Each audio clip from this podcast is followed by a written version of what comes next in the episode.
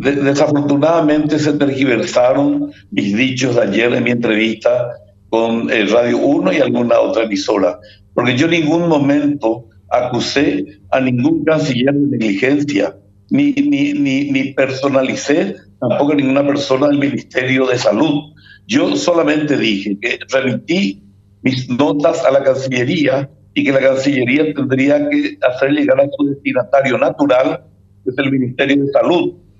Y que entonces cuando, el cuando Jorge me pregunta, sí, en, en ese caso Jorge me preguntaba si qué pasaría si los cancilleres no hubieran remitido esa nota. Bueno, yo no sé si remitieron o no, yo presumo que habrán remitido, pero si no hubieran remitido, en ese caso serían negligentes.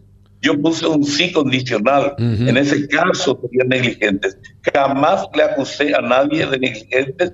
Sin embargo, el embajador González agarró y en alguna entrevista dijo que rechazaba el hecho que yo les catalogara de negligentes. Nunca dije, jamás se me pasó por la mente.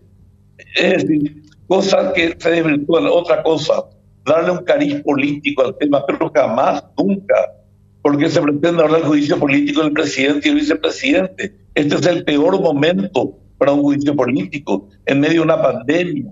Todo se va a retrasar, la economía va a sufrir un retroceso. Este es el peor momento para pensar en un juicio político. Y además de eso, errores que se pueden cometer, como en el IPS, en el Ministerio de Salud, donde sea, no es responsabilidad directa del presidente de la República él tiene secretario de Estado en quienes confía y naturalmente algunos pueden cometer unos errores, pero esto no le alcanza al presidente de la República.